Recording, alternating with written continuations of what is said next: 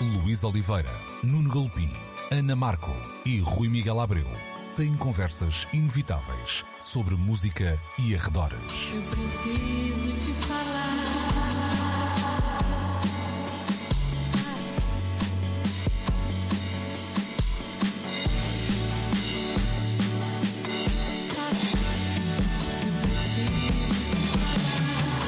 Agora na Antena 3.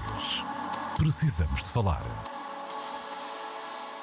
Muito bom dia. Esta é mais uma edição de Precisamos de Falar, como sempre no Som Nacional da Antena 3, 11, meio-dia aos domingos e sempre também disponível no RTP Play e em antena3.rtp.pt. Esta semana chegou-nos mais uma notícia né, de uma morte de um artista com um longuíssimo currículo, falo de David Crosby, o norte-americano, um dos reis de Laurel Canyon, ligado, é claro, aos Birds e também um, ao seu projeto, primeiro com um, Nash, Young and Stills e depois com a saída de Young ficaram os Crosby, Stills and Nash.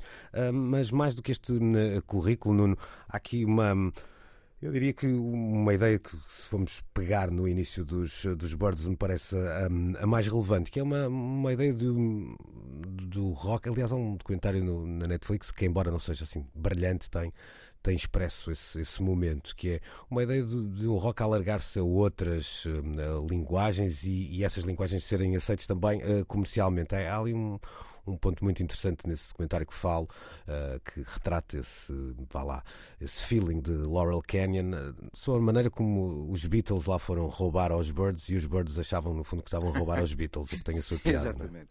Bom, isto deixando o temperamento volátil do Sr. David Crosby à parte, e é, por exemplo, notória aquela discussão que eles têm em palco eh, sobre o assassinato do John Fitzgerald Kennedy em 67, que o leva a ser excluído da banda, ou seja, apesar desta intensidade nas discussões, e ao que parece não era uma figura de fácil relacionamento, é curioso verificar que toda a vida dele se faz sobretudo em parcerias, em parcerias com colegas e, como tu estavas a dizer, e muito bem com eh, abordagens a outros géneros musicais.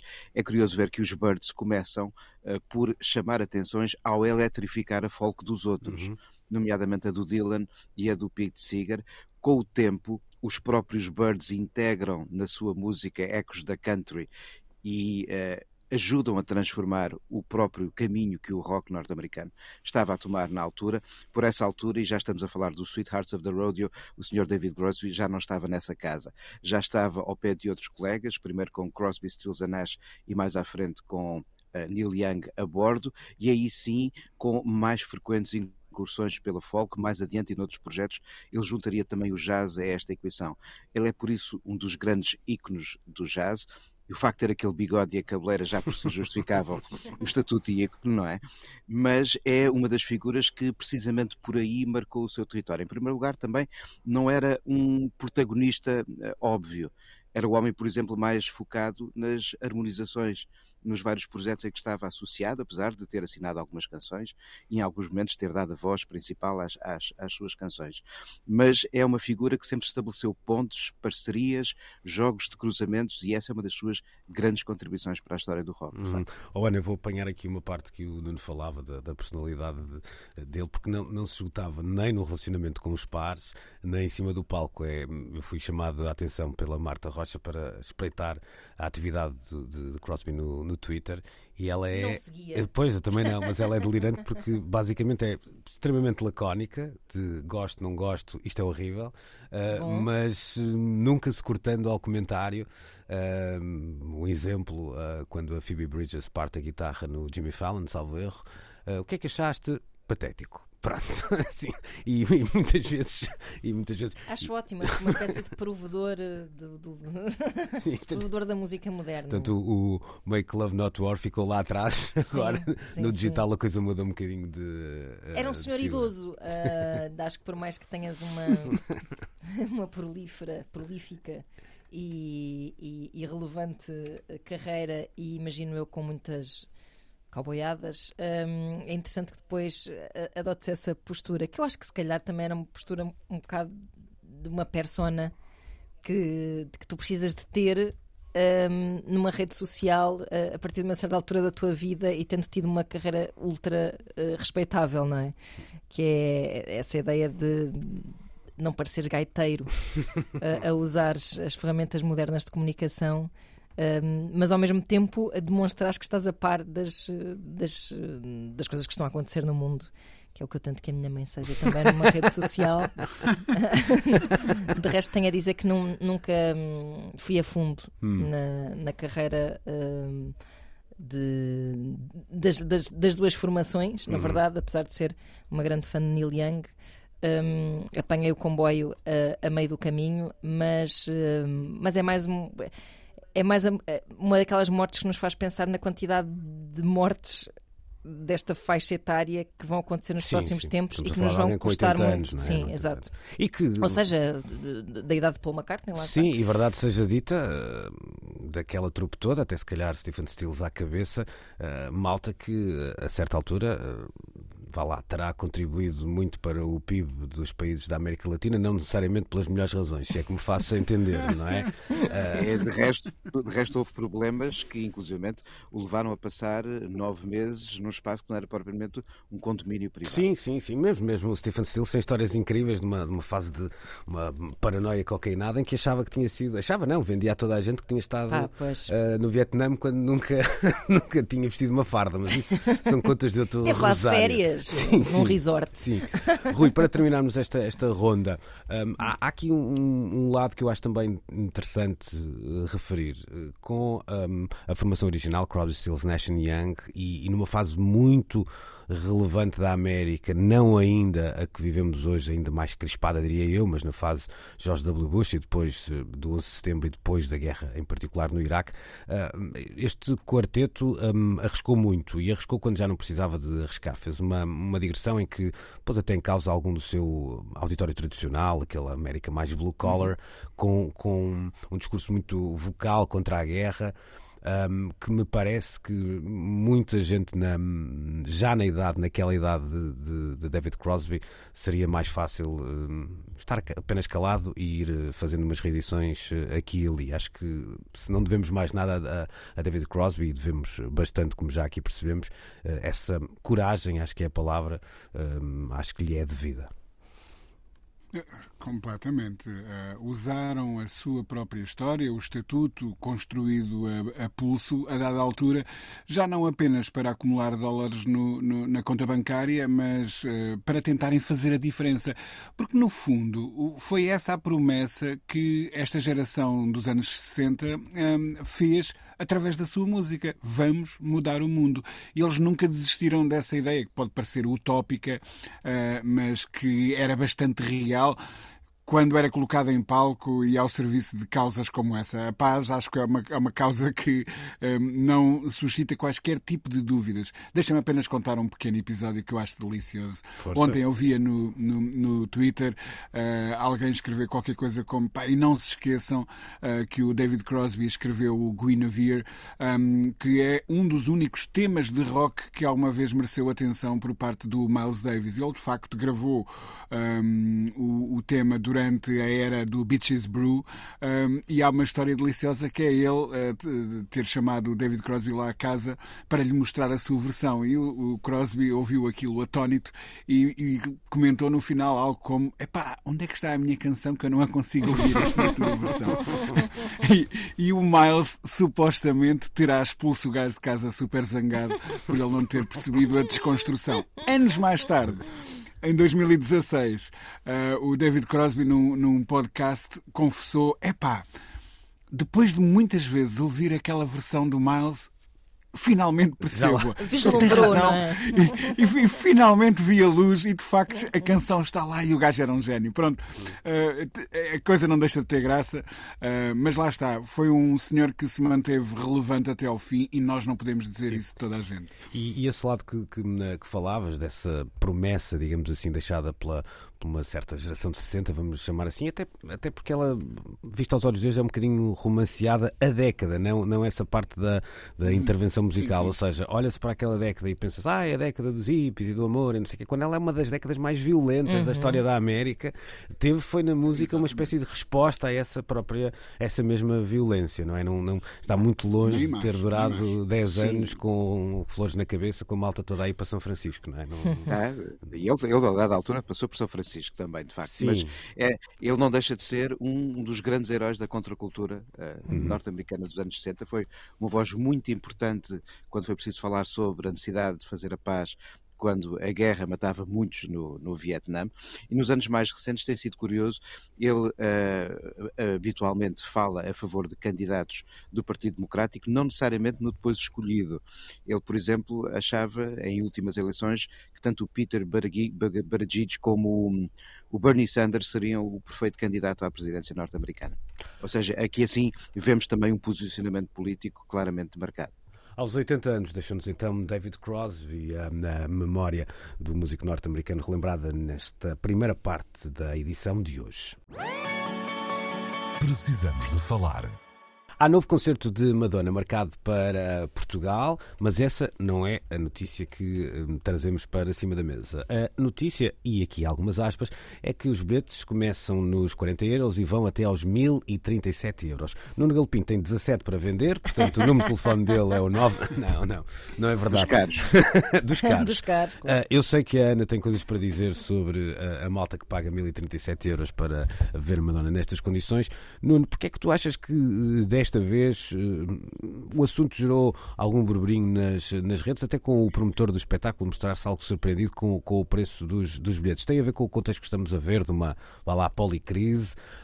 ou, ou extravasa um bocadinho mais do que isso e se calhar só agora é que percebemos que somos um país um bocadinho privilegiado, isto é muito perigoso dizer porque eu uh, conheço bem o país onde vivemos e sei uh, quanto é que as pessoas ganham, mas uh, o que é facto é que os concertos de Madonna para essa Europa fora andam muitas vezes nestes preços e bem acima até. Ora, muito bem. Eu acho que as pessoas esta semana não estavam com nenhuma discussão em segundo ou terceiro episódio. Então, o que é que vamos discutir esta semana? Ah, Madonna, fixe, aí vai disso. Estes são os bilhetes normalmente praticados. A nossa economia não está contudo, é ao nível das outras onde estes bilhetes normalmente são praticados. Mas há bilhetes para preços mais discretos, a partir dos 40 euros, não necessariamente para ver a coisa tão de perto como os mais caros. Os mais caros dentro da sala correspondem a 300 euros de preço máximo. E isso já vimos a ser praticado em muitas digressões nos últimos tempos, então se formos para os Estados Unidos, até são preços absolutamente quase, eu diria, infelizmente banais. Uh, o que é que custa os mil e tal ou mais do que 300. São packs. São de, que são muito mais do que apenas um bilhete. E se a discussão estava a dizer que há bilhetes a 1037, se calhar devia acrescentar que uh, não é só um bilhete, são outras coisas. Será que o pack é interessante? É uma experiência. Pois, eu isso que eu dizia. Bem, a experiência se calhar não é assim tão interessante, porque mete, e uh, lendo o que eu li num dos sites, é uh, uma fotografia no palco onde a Madonna, Esteve. horas depois, vai tocar. Ah, vai, não, vai estar, exato, vai, vai estar. estar. Ou seja, vamos lá, no fundo, encerar a coisa, não é? Ou vai quem pagar, quem pagar aquilo. Depois tem direito a uma festa temática com os êxitos da cantora e mais uns acessos privilegiados. Cocktail. À, sim, cocktail, acesso privilegiado à compra de merchandising, nada contra. São experiências. Eu acho é que não justificam este tipo de preços, mas quem, quem tem uh, uh, poupanças uh, madonísticas, se calhar pode fazê-lo, não é? Uh, Ana, Poder pode. Ana, tu. tu... Pois, eu, eu, não faria. Pois. Pois. Uh, há aqui um lado. O lado E- da experiência não te convence minimamente, é isso? Uh, Parece-me, ao, ao passo que, pronto, os preços normais, não é, de entrada, uh, ch- chocam-me um pouco, porque, pronto, quer dizer, estamos a falar do mais barato ser 40, mas uh, mais ou menos no mesmo sítio, mas com lugares marcados, é 75, já me parece assim um, um pouco doloroso, vá. Uh, mas vá, admito que seja o, o pressário adequado uh, à qualidade do espetáculo. O que depois me parece aqui, esta parte dos pacotes, é que é assim, é pá, muito. hum, Parece-me um programa de um cruzeiro, não, não sei explicar. é, é- é- é- parece-me bimbo e parece-me oportunista também, porque hum, no fundo está-te a proporcionar. E eu até fiz esta analogia ontem quando falámos disto, que é, é ires à festa de anos de uma pessoa cujo aniversariante, o aniversariante não está. Hum, vais pisar o palco que ela vai ir a pisar, vais estar numa festa onde ela não vai estar. Vai estar no camarim onde, estar onde ela já saiu. onde ela já né? saiu, vais tirar uma foto do grupo com pessoas que não são a Madonna. Hum, não me parece que nada deste folclore que tu poderás praticar se fizeres uma festa temática em tua casa, por exemplo, justifique que, que se pague mais de mil euros. Mas lá está, é como dizia o Nuno, não é? cada um sabe se ninguém está a obrigar ninguém. Deixa-me só dizer uma coisa. ali, mas, euros. ali ao, mas ali ao coreto do Jardim da Estrela faz uma selfie Exato. Mas deixa-me só dizer uma coisa e sobre esse. Like sobre esses preços e isto é apenas um feeling, não sei se depois se poderá perceber eh, em cima do espetáculo, com algumas reportagens, o que quer que seja, mas da minha experiência em, não, não é assim tão grande, mas em concertos desta envergadura, e normalmente até fora de portas, estas zonas muitas vezes não são para fãs locais. Ou seja, eu, eu posso Pois. dar um exemplo de. Aqui há uns tempos fui ver o, olha, um senhor de quem já falamos nesta edição, Neil Young e o Bob Dylan, tocavam os dois em, eh, em Hyde Park e havia um preço mais barato para um- uma parte do pito mais aproximada do palco. E hum, eu conheci duas pessoas que iam para lá. Eh, duas pessoas que tinham chegado à Austrália. Pois, Eh, ok. portanto, e que já tinham visto o Neil Young. se- pá, uma delas. Os Golden- Mas isso é- é os quase- é quase tipo- são assim Exatamente, os exatamente. Mas, Sim, mas- é quase tipo, eu já fiz este investimento de vir de longe, portanto eu vou e eu acho que são da full package, e, não é? Sim, e acho que são fãs realmente de um Sim, são nível. fãs de um nível que- de fanzice que Claro. também haverá cá, resto, não é? Que claro, também haverá resto- portugueses E com poder de compra, vamos com ser poder de claros. exato. E Sim, os sim, bilhetes sim. para os fãs inscritos em clubes foram ah, colocados à venda dias antes da abertura ao público não fã. Pois, exato. pois, Mas é se- tipo, eu quando vejo aqui na lista de, de privilégios deste bilhete e vejo acesso a um cocktail antes do espetáculo com aperitivos, cerveja, vinho e refrigerantes, parece que vou assim para um jantar de grupo, não Sim, sei explicar. sim, sim. Há assim uma pelintrice ao mesmo tempo associada, um folclore e uma pelintrice associada a isto que me parece digas- assim. Mas Tem, filé, tem filetes de pescado e arroz de pato. Assim, é, tem lombo assado, sim, Lombo sim, assado, sim, e é, bebida à é. descrição, não sei. Pudim filé no fim. Mas, eh, claro que eu, eu acho que isto era também está muito inflacionado e muito empolado, porque me parece que isto era a única forma, esta turnê de best-of, de Madonna hum, ter alguma relevância nos tempos que correm.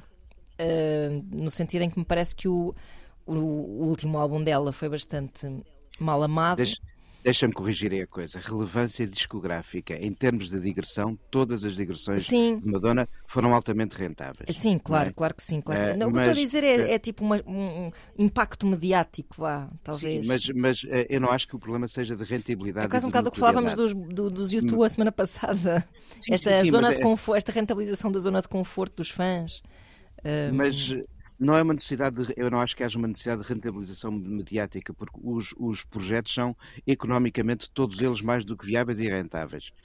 Sim, mas- mas- Acho é que esta é a digressão possível nesta altura no pois, que- disco novo. Sim, mas eu acho, eu acho que a Ana está a falar de relevância cultural, não é? Sim, a cultural. Sim, ninguém está a dizer que a Madonna faz isto para ganhar dinheiro. A, a- também, não é? a relevância cultural não se esgota quando nós temos 25 anos, não é?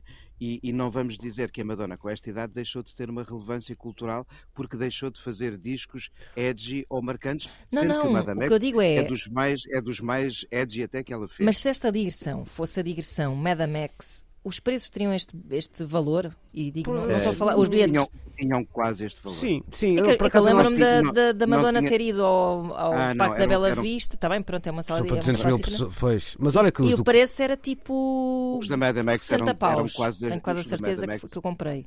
Mas, Eu, mas comprei, eu comprei o bilhete para a Madame X e não foi barato. É, eu, aí, Ok. aí, não, aí estou, estou, estou com o Nuno. Há aqui um, um pormenor, que é esta história da pá, relevância, impacto, chamemos do que quisermos, e agora junto aqui o, o, o Rui à conversa, porque, ponto um, isto não me surpreende, porque é uma conversa que nós até aqui já temos tido, ou seja, e já foi assumida por muitos promotores, e promotores não só dentro de portas, como lá fora, que é. hum, os tempos que vivemos, uma das consequências que poderá ter é um aumento do preço dos bilhetes. Portanto, hum, vou utilizar uma frase que tem ficado uh, tristemente uh, para a memória futura num passado recente da política da nossa política caseira, que é o habituem-se. Uh, é? Habituem-se, Parece. exato, sim, Uh, sim, há é aqui um lado que me parece uh, interessante, que é até que ponto esse impacto que, que fomos falando aqui, que não interessa se acaba aos 25 ou aos 35, não, Não é essa a interessa, questão. não é essa a questão. Mas, mas. É um lado quase conceptual de evento. De... Sim, mas ao mesmo tempo eh, ele existe também porque há um público uh, capaz de o consumir. Ora, e a minha questão aqui é, claro. é: a Madonna que durante muito tempo não, não representou. Estou à vontadíssima para falar porque não sei se tenho dois discos da Madonna em casa uhum. e se tiver. Pronto, sim, não, sim, sim, sim, não, sou, pronto, não, sou, não, não sou ligado uhum. uh, na, na, música da Madonna e, e, também não tenho nenhum preconceito à partida com a música da Madonna. O que eu quero dizer é há, há até um lado, o ícone da Madonna, que esquece lá o lado fashion, etc. e tal, mas que era muito marcado com a ideia de self-made woman, não é? De, de, de, de, alguém que representava também um sonho. Uhum. E eu não sei se este espetáculo e estes preços, em particular, não afastam uh, um público da Madonna que a fez crescer muito. Que, e, é e acho que isto não é só da Madonna. Ou seja, há um, há um artista que, e, e, lá está, este está nos antípodas, porque é alguém dos, dos, artistas que eu mais gosto, estou a falar do Bruce Springsteen. Uhum. Uh, lá está, o, se calhar o último, The Last não Working Hero da América. Não, são caríssimos e, então, e, está, e ele próprio bem, assumiu que, que, pronto, estava a chegar à altura em que. que Mas com uma diferença, Olha, Luís. Então. Com uma diferença fundamental. Com uma diferença fundamental. Um, o que a Madonna está com este sistema, que eu nem sequer estou a dizer que tenha sido ela a inventar. Pois, Alguém tem, tem uma folha de Excel, sim, claro. tem, tem, uma folha de Excel à frente, põe-se a fazer contas e pensa como é que podemos tornar isto mais rentável. Olha, vamos vender aqui alguns bilhetes a este preço, etc. E isto vezes 50 datas vai dar um, uma pipa de massa. Uhum. Pronto. Eu acredito nessa parte, mas facto é que se está a privilegiar quem tem bolsos para pagar Sim. aquele tipo de, de, de, acesso. O Springsteen, tens toda a razão, poderá fazer o mesmo, mas eu, eu lembro-me de falar uh, nisso aqui. O sistema que ele encontrou para uh, colmatar o facto de os bilhetes para o espetáculo da Broadway dele serem muito caros, porque era uma sala, uma sala muito pequena um, eu achei que ele encontrou ali um sistema brilhante, que era, sim, também podes ter acesso privilegiado ao artista e vir apertar a mão se fizeres parte de um clube de fãs que, tendo dinheiro, não se importam de comprar um uhum. bilhete a mais para um fã que não tem dinheiro. A quem é que o Bruce Springsteen ia apertar a mão? A este fã altruísta que uhum. gastava o dinheiro uh, para levar um fã com menos posses a ver o mesmíssimo espetáculo. Uhum. Eu lembro-me de nós uh, louvarmos um, a estamina, coragem, paciência daquele fã que ia dormir para a porta do, do recinto do espetáculo, do festival, o que fosse, no dia anterior, para ser o primeiro a correr para uh, as, as baias junto ao palco e assim poder assegurar uma posição uh, privilegiada que lhe permitisse estar mais próximo um, do seu ídolo ou, ou, da sua banda favorita, ou o que fosse. Um, e eu isso eu consigo compreender, ou seja, os os fãs estão todos no mesmo plano e é o que corre mais que um, acaba por estar mais próximo. Aqui não é o que corre mais, é o que tem uh, o bolso mais fundo. Uhum. E isso a mim faz-me um bocadinho de confusão, mas também acho que é o capitalismo a funcionar e contra isso claro. não há nada a fazer. Ah, ah sim. Ah, no caso de Springsteen, a última digressão dele teve também muitas críticas, embora depois tenham aparecido e eu não consigo perceber nada dessa economia dos bilhetes um, mas eh, uma busca no Google dá-nos facilmente uma ideia do que aconteceu. É que havia espetáculos em que os bilhetes começavam num patamar muito alto e que, às vezes, a dias do espetáculo, uh, surgiam notícias de, de, bilhetes a serem vendidos a, por exemplo, 20 dólares ou até menos. Uhum. Uh, portanto, eu, eu, não percebo a, lógica que está por trás disto, mas sei que, ou seja, para além desse espetáculo da Broadway, que é de facto um espetáculo muito particular, muito exclusivo, é? muito exclusivo uhum. uh, mesmo na digressão, nas digressões de estádio da Sprint na questão uh, levantou-se e eu até falava deste, deste lado dele ser muito associado a uma working class americana porque alguma da indignação gerada nos fãs veio até a reboque das declarações de, do Landau, do, do, do manager de, de Springsteen, John Landau, que terá dito que este é o preço justo a pagar. Um, a questão aqui da justiça, entre, entre justiça e viabilidade, se calhar haverá um, um, meio termo que, que justifique isso. eu continuo, a dizer, continuo um bocadinho pessimista em relação a isso e acho que não, não vamos ter uma, uma inversão nestes, uh, nestes preços. E aliás, acho que se olharmos à volta não. e percebemos uh, a evolução de outros bens, não necessariamente só culturais, uh, nos últimos tempos, e nos últimos tempos não estou a falar, vá lá, desde a guerra, ou quer que seja, estou a fazer até um, um espaço temporal maior. Talvez a gente entenda que, que, nem sequer é o dos que tem aqui uma, um lado de, de inflação mais, mais notório, de sobrevalorização uhum, mais notório, uhum. mas também não sou a pessoa mais indicada para falar sobre isto e assim sendo. Mas, uh, deixa-me deixa deixa juntar mais achas para a fogueira, que é. Eu estava aqui a ver os preços dos Coldplay naqueles são quantos 74 espetáculos, não é? Sim. O preço, o preço da bancada 150 euros, o preço do relevado 85 para estádio. Pois, pois no é, fundo, caríssimo. estamos em operações da mesma não dimensão. Fazia ideia. Estes, estes são os preços hoje em dia para Pois é isso. Estamos aqui a ficar chocados com o, o óbvio. Não, eu, eu, também vou dizer uma coisa Nós não estamos é... a ficar chocados. E, e deixa-me só dizer uma coisa que também me parece que eu já entre, as, entre vá lá, entre os, eu já nem falo daquela malta que diz, pois não há dinheiro, mas como soubessem quem é que vai comprar dinheiro para a Madonna. Pois, e, claro. para, além disso, aquela ideia que peregrina, que também aparecia aí uh, lida de vez em quando, que é uh, ela devia fazer um jeitinho porque isto é em Portugal, Epá, ela morou cá. Eu ia falar disso. Epá, pronto. Olha, Mas o, eu- o, o jeitinho que vocês fez em pôr a Lisboa na. No Pá, mapa. na- na- Mas, mas Também não o- acredito, nem isso eu acredito que tenha sido um jeitinho. Pois a não, pois não. Isso é, isso é tipo, super ridículo, mas com base nesses comentários eu até estava a pensar se ah, o facto de Madonna ter vivido cá e ter sido notícia mil vezes pelas razões mais comezinhas e estapafúrdias, ah, estava a pensar se, e vendo esses comentários todos, certamente não seriam pessoas que iriam a um concerto de Madonna, se calhar, in the first place, mas ah, se não. Se a passagem dela por cá não terá desacralizado um pouco a Madonna aos olhos de algumas pessoas que talvez fossem ao concerto e que de repente tiveram uma ideia de proximidade, de falibilidade, ou seja, esse sonho que tu dizias, de repente, quando estás a, ouvir falar sobre lá, o estacionamento que, que a Madonna precisava, os, os lugares de e-mail que ocupou, sei lá, não sei, é dessas questões todas parvas que vieram, se não faz com que as pessoas fiquem assim ainda mais chocadas e ainda com não se terá retirado um pouco de paixão à relação que unia algumas Talvez, pessoas mas de também é, admiração. mas se assim foi, também havia uma ingenuidade gigante dessas mesmas pessoas. Ya, não é? Não- ya, pois, sim, sim, ok. sim. Ora, eh, fim de festa para Madonna, concerto agendado então para quando? Ajudem-me lá, é só para. Estamos a falar É disto, março, mas- não é? Ah, é março. Novembro, é? novembro, É novembro, novembro. Março é os Coldplay. Seis, Peço desculpa. novembro. Pois, É é isso, isso. é isso. Então, certamente, quem sabe se não voltaremos a este hum, assunto. Sim, depois quando for lá conto como é que foi. Ok, Aí combinado. está. Precisamos de falar. Chamam-lhe eh, o Guru e tem deixado a sua marca em inúmeros trabalhos que marcam a música popular nos últimos 50 anos, diria eu, dos Public Enemy, a LL Cool J, Beastie Boys, Jay-Z, Red Hot Chili Peppers, Johnny Cash, é claro, também Adele, Metallica, uh, Humo Sangaré, Strokes e, pelo que se Neil percebeu... Diamond. Neil, Di Neil Diamond, exatamente, e pelo que se percebeu nesta... É eh, o disco do Neil Diamond. é verdade. Neste último, hum, a última edição do 60 Minutes, o programa da CBS norte-americana, também Kamasi Washington, se não está a ser produzido por eh, Rick Rubin, pelo menos está a gravar nos seus Shangri-La Studios, que distam ah, apenas uns míseros metros da maravilhosa praia de Malibu. Ora, nesta entrevista, Anderson Cooper começa logo com um momento delicioso em que Rick Rubin convence Anderson Cooper a meditar durante dois minutos. A, bo- a boa televisão americana E olha, e olha manda que que esses isso- dois minutos tenham, tenham sido encurtados para, para 10. Epá, que já há dois minutos Oh, a oh, oh, meditar. Luís, e deixa- deixa-me só dizer que isso é precisamente o que, que ele faz quando vai produzir. Ele vai se deitar, ou seja, ele diz eu vou meditar e ele deita-se literalmente. Ah, vou meditar, boa piada. Epá, sim, muito bom. Estava a faltar, por acaso estava a Estava faltar a aqui faltar. um trocadilhozinho. Tive, tive, tive eu hoje de ser o Luís. A certa altura, ah, há, eu vou, vou apenas citar algumas das passagens que me parecem mais interessantes. A certa altura, ah, quando entra precisamente na sessão de gravação de Kamasi Washington, pergunta-lhe Anderson Cooper o que é que ele está a ouvir, que instrumentos é que ele está a ouvir, e ele diz: Não ouço instrumento nenhum, estou a ouvir ah, o feeling, ah, só e apenas.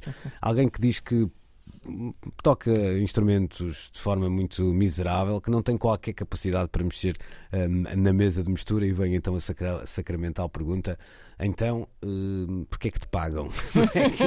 A minha resposta é coaching. Olha, Exato. como diria, ou como diria o Salvador Sobral, music is not fireworks, music is feeling. Sim, é verdade. Ele confia no feeling, confia numa palavra que me parece que muitas vezes é quase eh, maldita, que tem a ver com o gosto, e ele usa Mas sem, é isso mesmo. sem o gosto, nenhum. acho, Acho hum. que é esse o valor acrescentado que ele traz àqueles com quem trabalha e quem produz o gosto e a crença de que o gosto pode trazer àqueles com quem trabalha um edge, um ponto de vista, qualquer coisa que os faz pensar diferente. É, deixa-me só... é desse trazer para aqui duas notas que são eh, e que não têm a ver com esta entrevista. Um, ou seja, tempos, eu lembro-me de uma, uma vez, eu já não me lembro qual, qual o artista em particular, mas numa revista uh, musical que dizia: Bom, não é bem assim, ele faz aquele lado do guru e tal, mas ele, se for preciso meter a mão na massa, também uhum. mete. Ou seja, dando a ideia que ele não era tão aliado quanto isso. Mas também há o reverso da medalha. Estou-me a lembrar, por exemplo, de uma entrevista dada pelo, um, por um tipo dos Slipknot, salvo erro, em que dizia uh, ele é completamente overpaid não sei se o vimos duas ou três vezes durante as sessões de, gravação, não faço ideia porque é que lhe pagam Consigo tanto, imaginar que isso possa acontecer tanto também. dinheiro, sim. Uh, portanto, há aqui às vezes entre o homem e o mito, não é? Vamos, uhum, uhum. vamos uh, vagueando. Ana, é uma figura que, até pelo seu lado, lá, pela, pelo, pela imagem que transmite, não é? Um velho sábio ancião com umas barbas uh, gigantes que está descalço a ouvir eh, a música durante as sessões de trabalho, ou seja, há ali uma aura logo à partida, não é? Mas como é que tu viste esta, como é que tu ouviste e viste esta entrevista? É, há, há, que dizer que todos nós lhe somos, lhe somos hum, gratos, não é? Porque há, de facto existe ali qualquer coisa naquele homem muito mágica e muito omnipresente na história da, da música contemporânea. Na verdade, a a personagem em si, que parece tipo o Osho ou uma coisa assim. Parece um guru. Entre o Gandalf Olha, e o Osho. É assim, parece um guru de barbas postiças. Hum. É assim a sensação que me é, dá. É, é, Porque há qualquer coisa ali na vibe dele que me passa uma certa banha da cobra. mas, mas não, mas não é uma banha da cobra. Eu acho que é de facto difícil definir o papel dele ali e há momentos em que ele está a falar, por exemplo, de. ou a Kesha está a falar dele, não o Johnny Cash, a Kesha, o Johnny Cash. a Kesha está a falar dele e diz que ele mandou para casa escrever, escreve, escreve, escreve até não conseguir escrever mais e depois volta e não sei o quê. Isto são conselhos que a minha psicóloga me pode dar. Um, e a minha psicóloga não produz uh, discos, felizmente, porque eu também não os faço. Mas uh, o que me parece que há ali é uma espécie de uma. De um, ele parece-me ser um claro, há a questão do gosto, mas depois também o que é o gosto, não é? O que me parece ele ser uma espécie de catalisador criativo. A sensação que me dá é essa. O que é, é o gosto, aquele... mas para alguém que faz isto há, há tanto tempo. Há, há uma, há uma escola, há um, ou seja, assim, está legitimado, não é? Sim, sim, sim, sim, Exato, tu hum. está legitimado à partida e tu, e tu constróis também, vais percebendo também o que é que, o que, é que resulta e, e, e, a grande magia dele é, não é só o que resulta, é o que resulta e é bom, não é? que é, que é, esse, que é esse equilíbrio uhum. um, e, e, e, que acarreta também risco e, e é isso, claro. Um, mas mas é, é, um, é um papel tão uh, vago, não é? E de facto o papel de produtor pode estar tão em aberto quanto isto, não é? Uh, pode ser só uma pessoa que precisa, de, pode ser só o que um artista precisa para criar qualquer coisa. É ter um gajo lá ao lado dele a dizer: não, pá, uhum. faz mais assim. Ou medita agora durante 5 minutos, que se calhar não, não serve para mas nada, há... mas se calhar serve. Ah, mas a entrevista, a entrevista, a reportagem dá até lives aqui e ali de, de vá lá, trabalho de produtor uh, lato senso, ou seja, quando se, quando se vê a indicação para Rick Rubin para Jay-Z no, no 99 uhum, Problems uhum. a dizer, sim, sim, começa, a, a dizer capela, começa a capela, é algo que já não é só o vai lá para casa, pensa claro, melhor, claro, encontra-te, claro, descobre-te a ti próprio, não é? E etc. Uh, depois há uma frase para mim forte também do. Mas aí é a questão da sensibilidade e do gosto, não é? Sim. Mas que sim. me parece um conselho uh, acho que há algo de muito intuitivo na forma como ele exerce aquela profissão. Uh, o lado místico perturba-me um pouco. Ok. Mas, uhum. ou seja, parece que, que, Mas isto sou eu. Parece que desacredita um, um pouco. Uh, mas, mas isto é uma estupidez minha. Uhum. Que, que também, se eu... calhar, sou um bocado cética em relação a certas coisas, não em relação à meditação. Não é à toa que, se calhar, Rick Rubin esteja. Eh, estou aqui a fazer um exercício muito rápido de, de, de cabeça, mas se pensarmos nas duas figuras de produtores mais presentes na, na história da da música popular, se calhar os mais mediáticos, vamos dizer assim, os com maior notoriedade, vamos lembrar de duas figuras que se cruzam. Quer dizer, esperamos que Rick Rubin não, não desata os tiros a ninguém, mas Phil Spector de um lado, eh, eh, Rick Rubin do outro, ou uhum. seja, há um. Olha, porque de outra forma. Em ambos. Sim, também. também. Uhum. Mas, ou seja, porque de outra forma, também se não houver esta, vá lá, uma persona Claro um bocadinho sim. bigger than Claro, life, claro. e etc., também o produtor acaba por apagar-se. E aliás, eu não acho nada, eu não estou aqui a criticar, não, não estou a desacreditar o seu papel enquanto produtor. O que eu estou é, é a questionar o que, o que é que será efetivamente o papel de um produtor Hum. e, daque- e o que é que um artista que o procura procura em particular Boa. nele, não é? Boa maneira de passar a bola ao, ao Rui. Rui, a certa altura é o D que diz qualquer coisa como eh, ele não te pode eh, ensinar eh, muita coisa, mas pode-te ajudar a te explorares melhor de Exato. alguma forma. Eh, isto eu acho que lá está, é uma fina linha entre um coaching de Um meia coaching. tigela. Mas artisticamente isto pode ter uma relevância diferente da que tem numa, numa conversa. Numa lá. palestra em Cristina Talks. Exatamente. Pronto, era isso que eu queria. Bo- boa imagem. Boa imagem. Sa- Há, há bocado, quando, quando mencionavas o, eh, ou fizeste o preâmbulo antes de mencionar o nome do, do Phil Spector, eu até estava a pensar que irias mencionar o, o George Martin. Um, porque, de facto, nós. uh, um, uh, o que nós pensamos hoje como produção um, alterou-se radicalmente. Produtores como o George Martin, uh, que tinham uma muito sólida formação musical, Musical, claro. e técnica, hum, hum, estavam preocupados uh, com duas coisas: em captar a melhor performance possível dos músicos com o melhor som possível. Essa era uma abordagem à produção eh, que nós podemos hoje classificar como clássica ou tradicional. Pronto. E depois apareceu uma nova geração hum, de que o Rick Rubin. ah, aliás, deixa-me também dizer que eu acho admirável que alguém tenha chegado onde chegou na indústria da música eh, com o nome. Ah, não. ah, Ric- Ric- não, Ric- Ricardo Rubinho. Repare, como é que alguém chamado Ricardo Rubinho consegue, consegue atingir as cúpulas Tem da nome de indústria da técnico oficial de Mas, eh, enfim. Exatamente, Ricardo Rubinho, não, o cantor Pimba, não sei bem. Enfim, ma- mas ele, ele cria a Def Jam num, num quarto de faculdade apenas apoiado numa coisa, uma ideia e uma visão. Ou já são duas coisas, pronto. Ah, ou são duas palavras para a mesma coisa. Hum, eh, ele- era essa determinação e a capacidade de olhar para o futuro e de retirar, lá está, ele depois passa a ser um outro tipo de produtor, não necessariamente preocupado em retirar a melhor performance e ah, o melhor som de, de, de cada um dos artistas com que trabalhou, mas de os guiar para se, se calhar desafiarem-se a si próprios. Os, os Beastie Boys deixam de ser uma banda de punk hardcore e transformam-se no que se transformaram ah, nas suas mãos, por exemplo. Ah, e portanto, eu isso acho admirável. E deixa-me só dizer mais uma coisa.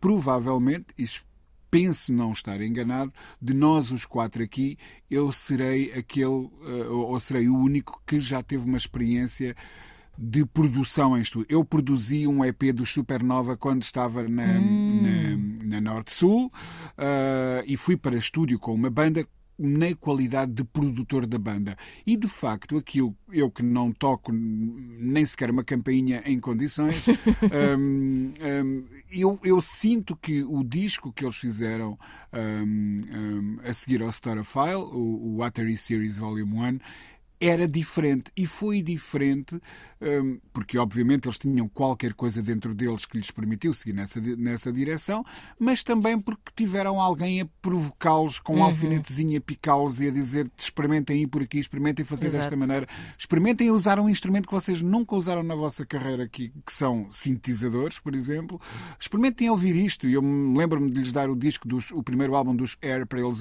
irem ouvir e, e isso provocou-lhes ideias Claro. e mudanças Sabes, de direção. Isso é super importante. Essa- essa Ah, tua eu acho que é história- isso que ele faz. Sim, Uhum, essa, que sim. essa tua história, e se casarmos com algumas coisas que ouvimos na- nesta entrevista e noutras do Rick Rubin e de artistas que trabalharam com ele, hum, para mim tem, tem uma conclusão muito óbvia, que é há malta que não devia trabalhar com o Rick Rubin.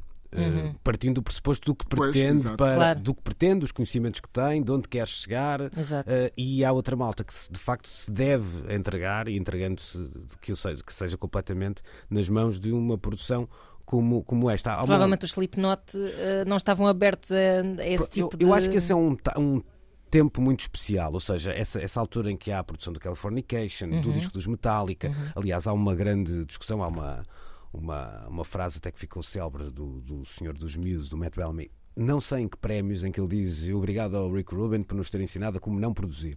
Uh, porque tem a ver com aquela história da. Uh, isso tem até o um nome, que era o Loudness War, etc. Aliás, há uma uhum. frase que sim, sim. nunca mais vou esquecer da revista Word, uma revista que entretanto faleceu, uh, e que alguém dizia, peço desculpa de não me lembrar, mas era um, também um, um um produtor ou alguém ligado à indústria que dizia que uh, adorava os trabalhos do Rick Rubin, mas uma parte deles. Depois havia os trabalhos do Rick Rubin e havia o Rick Rubbish. Pronto, hum, ele, okay. e, e, e, o que ele entendia como Rick Rubbish era de facto esse, essa fase dos discos que são super comprimidos, uhum, com uhum. A, a, coisa a arrebentar por tudo. Mas mesmo aí, e era aí que eu queria chegar para, para passar a bola ao Nuno, mesmo aí há um ponto interessante que é não deixou de criar uma tendência, ou seja, mesmo claro. uh, agitando as águas e tendo até alguns inimigos na altura, aquilo marcou o mercado naquela uhum. fase e eu acho que nós falamos aqui de uma coisa que é das coisas que mais me impressiona no trabalho do Rick Rubin que é este lado completamente crossover. Né? É isso. Kamasi Washington, é impressionante. o, Musang, o Mussangaré,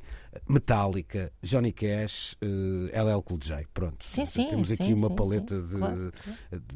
É difícil ir a, a, a muitos mais uh, sítios. Nuno, como é que tu olhaste para esta entrevista também e ficaste com. Aliás, há aqui, nós já aqui falamos da, da conversa e eu acho que casa depois de ouvir isto, vale a pena se calhar voltar a, a, espreitar o documentário que ele fez com o McCartney para a, para a Apple TV, em que se percebe esta história do, uh, do feeling com se calhar de uma maneira até mais prática, não é? Porque há ali um lado mais de masterclass a acontecer à nossa frente.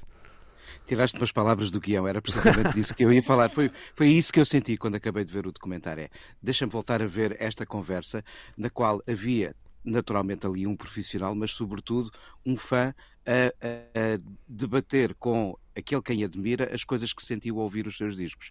E eh, eu, ao ver esta, esta entrevista, na qual temos sempre um ponto de vista de uma certa admiração por tudo o que está ali a acontecer. Eu fiquei um, um bocado parvo pelo Anderson Cooper não ter ouvido o Hurt Epá, antes, eu, na versão eu, do Johnny Cash. Ele parece que está a ouvir é? pela primeira vez. Não, não sei se está, está, a fazer papel, é teatral, se calhar. É, é está a fazer teatral, papel. Teatral.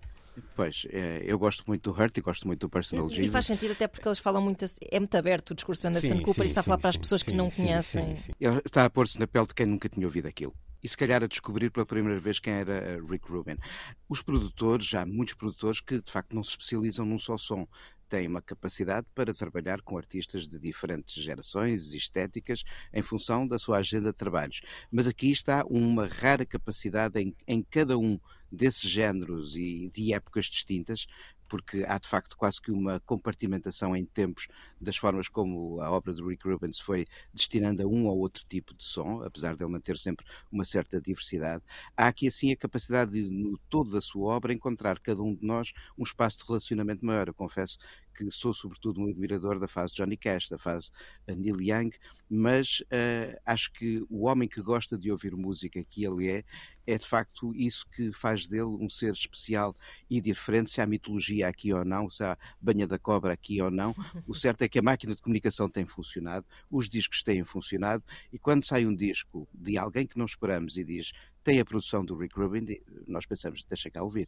Esse é um lado que será até o mais pernicioso nesta altura na carreira dele, é que, sobretudo até nos últimos tempos, eu noto que há uma outra banda que, que às vezes precisa salvar qualquer coisa ou ter aquela chancela para, um, vá lá, para passar para outro campeonato ou para ganhar ou para voltar a ter uma, uma certa hum, relevância, mas isso Olha, é o, vou business. Vou, não é? vou, telefonar a, vou telefonar a Madonna e dar-lhe é o telefone do Rick Rubin. Luís, seria, seria, seria interessante, aliás, seria interessante, e pegando no que, tu, no que tu estás a dizer, cruzar as, as uh, opiniões um pouco mais azedas e críticas sobre o Rick Rubin, de, de quem com ele trabalhou, obviamente, uhum. e os resultados desses discos. Ou seja, uhum. se calhar houve muita gente a ir bater-lhe à porta à espera de que lhes salvassem uh, as más canções que tinham escrito ou, ou qualquer coisa do género, e não resultando depois, um, ele foi sendo alvo desse tipo de ataques e bocas, etc.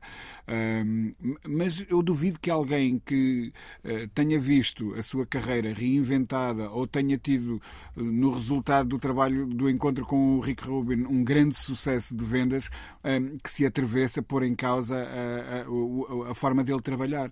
Mas pronto, um Sim, produtor é apenas. Tens razão, eu estava aqui até a pegar para um lado, até um bocadinho ao contrário, que é, não é ao contrário, mas é um outro lado. Ou seja, vou dar um exemplo, o, o exemplo dos Strokes, o The New Abnormal, uh, tem a produção de Rick Rubin. Uhum. Está muito, mas muito longe de ser o disco que tem as melhores canções sim, dos Strokes verdade. e de ser até um disco. Uh, ótimo, digamos assim, tem bons momentos, uhum. uh, mas foi o disco que garantiu aos, uh, aos Strokes o primeiro Grammy. Uh, e eu acho que aí, porque à partida tu tens uma predisposição para colocar aquele disco hoje uhum. num patamar diferente. Há uma espécie lá... de benção. É, é, é um uhum. bocadinho isso. Selo é um de garantia. Isso. Mas isso uhum. lá está, são tu podes torcer o nariz a isso, mas são as regras do claro, jogo claro, e existem claro. e não, não, nem sequer são exclusivas do mundo da música ou da, não, da, da, cultura popular ou o que quer que seja, portanto é o normal. Uh, espreitem uh, um, já agora, porque está disponível online a, a entrevista, uhum. deverá também, é claro, um, passar num canal nacional que imita o 60 Minutes, mas para o nosso auditório fica essa. Olha, esse convite e deixa-me sugerir também que ouçam o podcast do Anderson Cooper. Uh, que se chama All There Is que é um ótimo podcast sobre. É uma coisa muito pessoal dele, sobre. Uh, ele está uh, basicamente a esvaziar a casa da mãe que morreu há uns anos e à medida que vai esvaziando vai falando sobre a perda e vai entrevistando pessoas sobre a perda e é muito espetacular. Aconselho vivamente o episódio com Stephen Colbert. Muito bonito mesmo. Tenho muita dificuldade em perceber como é que o dia de Anderson Cooper tem 24 horas. Epá, sim. Fazer mudanças na casa da mãe, Epá, fazer um podcast, fazer o 60 Minutes, ir para a guerra na Ucrânia. É, é, é verdade, deve haver muitos Anderson Coopers, a gente é, é que não sabe. E ele é de facto tem um ar um bocado robótico. Sim, Aquilo... é isso. Foi abduzido, já, é isso, é isso. Ficamos por aqui. Acabámos de desvendar o segredo. É isso. É este era o Anderson Cooper 4432B. É isso, é talvez, isso. É talvez. Neste momento estão Replicantes, vários iguais. Vamos voltar para fecharmos a edição de hoje falando de Dark Side of the Moon.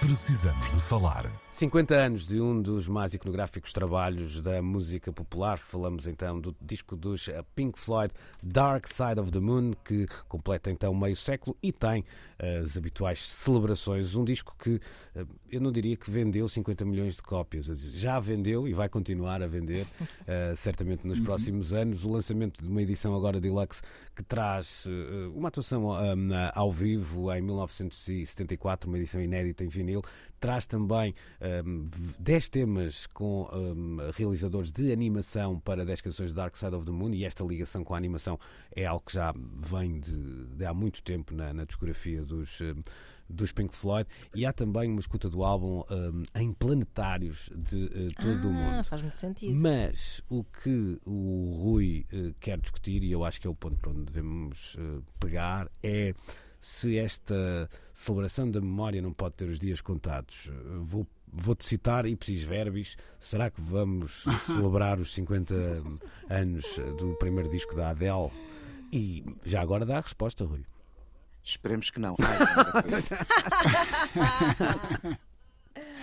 Não, uh, sabes, estes discos, um, ou esta categoria de discos, até por causa da época em que eles estavam a ser feitos, uh, porque não havia propriamente um referencial passado para o tipo de aventuras em que estas bandas estavam a embarcar. Um, o tipo de possibilidades novas que eles estavam a explorar no estúdio, um, até quer dizer, não havia tutoriais nem livros escritos sobre como ser uma banda de rock uh, à entrada dos anos 70, como sobreviver um, à, à, à, perda de juízo do nosso mais criativo elemento como lidar com o facto de eh, nós precisarmos de uma determinada escala para tocar, mas ainda não haver exatamente o equipamento que a nossa música precisava para ser bem ouvida num estádio. Enfim, eram, eram tantos desafios eh, aqueles que eles na altura enfrentavam. Eles eh, ajudam a inventar o, o, o, o concerto de rock moderno. Os, os Pink Floyd são muito mais revolucionários do que nós às vezes uh, lhes damos crédito, uh, ou pelo menos do que eu em tempo lhes dava crédito, não me vou colocar da parte de, de, da solução, talvez eu também tenha sido parte do, do problema. Um, e, e eu não sei se esse tipo de navegantes do desconhecido voltaram a, a aparecer um, desta forma uh, no, no, nos anos uh, que entretanto foram uh, decorrendo nos calendários um, e, e custa-me perceber se a música gerada nos, já neste milénio tem esse arcabouço uh, de música que quebrou fronteiras, que inventou novas formas de estar, um, que adotou novos paradigmas tecnológicos, etc., e que vai merecer daqui a 50 anos este tipo de tratamento retrospectivo. Um, tenho, tenho, tenho, algumas pois. dúvidas, eu espero que sim, espero, espero estar eu, por acaso, não, é? não, sei se até, se calhar a minha, eu percebendo na totalidade do teu ponto de vista, não sei até que ponto alguns dos melhores exemplos desses trabalhos mais cutting edge, mais recentes, digamos assim, uh, tendo na mesma existido, não conseguiram foi chegar ao. Ora bem, essa é que é a é? questão. Ou seja, é o... atingir uma dimensão de popularidade hum. e de popularidade e cultural que extravasa até o próprio universo de quem consome música com a atenção com que os melómanos o fazem. Eu estava aqui, por exemplo, a correr, enquanto o Rui falava, a lista dos discos mais vendidos de todo o tempo e verificar que, por exemplo, dos anos 90, os discos mais vendidos, ou seja, que atingiram o nível de popularidade do Dark Side of the Moon, ou seja, que extravasam tudo isto, são, por exemplo, a banda sonora do Bodyguard com Whitney Houston. Uh, Uh, a Shania Twain com o Come On Over, Olha, um pouco mais à that frente. That don't impress me much. é, Celine Dion com Falling You, e esse é que é o problema. Ou seja, não são discos que tiveram o impacto cultural de um Dark Side of the Moon. Eu acho que o thriller do Michael Jackson nos anos 80 ainda o faz, o Born in the USA uhum. do Bruce Springsteen naturalmente ainda o faz, mas quando nos aproximamos do milénio, acho que os grandes sucessos, e pelo que o Rui dizia, pela relação como se estabeleceram com a história da tecnologia, da forma de comunicar música, de fazer concertos, de criar imagens para é as isso. canções, se foi diluindo, deixaram de ter esta transversalidade cultural que os faz ser como uma grande estátua ou um grande monumento da arquitetura. É isso. Ana, para terminarmos, eh, tu és como o Darth Vader, o, Dark Side é o teu, dark, é o teu lado preferido da, Don't da, da Lua. The power of Vanna Markle. Este é uh, o que eu, eu ainda estou num, num já estou a melhorar, mas ainda hum. estou naquele estado, naquele estádio em que o Rui dizia, pronto, eu ainda sou aquela pessoa que diz, ei, pá, anda seca. Ai, Porém, contudo, acho que em relação a... Um... De todos os Pink Floyd, ou gostas da parte do Sid Barrett? Não, Sid Barrett, claro, claro que sim. É claro, sim, essa, sim, sim, sim, Essa é a zona erógena dos Pink Floyd. Claro, é verdade. Não, é, verdade. É, aí começa depois o processo a evoluir. Vai ao disco da vaquinha, para já. Pronto, mas seja como for, obviamente que é um disco importantíssimo. Vou citar o meu mecânico que... sobre os motores a diesel. Tenho um problema que não desenvolve. uh, esta comparação com, o, com os anos 90 também, enfim, claro, quer dizer, nem a Celine Dion, nem quem compilou a banda sonora do Bodyguard e nem o Whitney Houston também tinham ambições de mudar a história da, da música, como de ah, certa mas, forma. Mas o problema não são esses, o problema é que o, os aventureiros é que deixaram claro. de ter eh, tanto palco. Claro, é? Essa dimensão. Sim, mas estamos, Nirvana, falar, o, o mas, mas, estamos a falar, mas estamos a falar de, do mainstream, ou seja, do mainstream.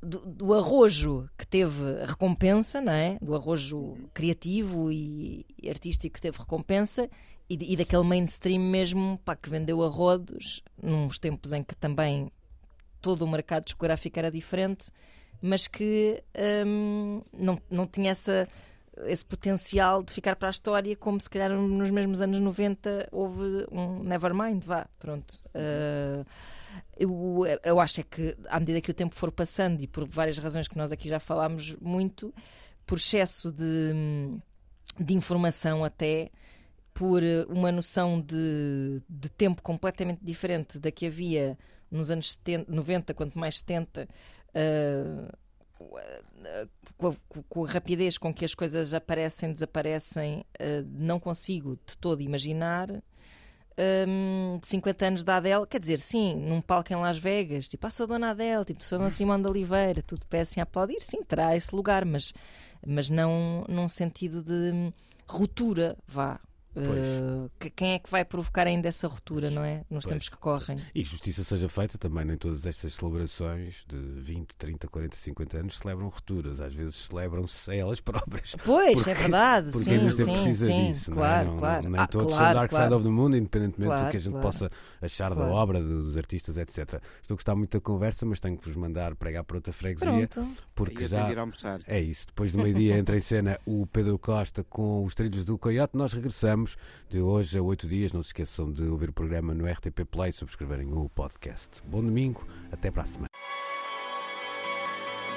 Luís Oliveira, Nuno Galpim, Ana Marco e Rui Miguel Abreu têm conversas inevitáveis sobre música e arredores. Eu preciso te falar.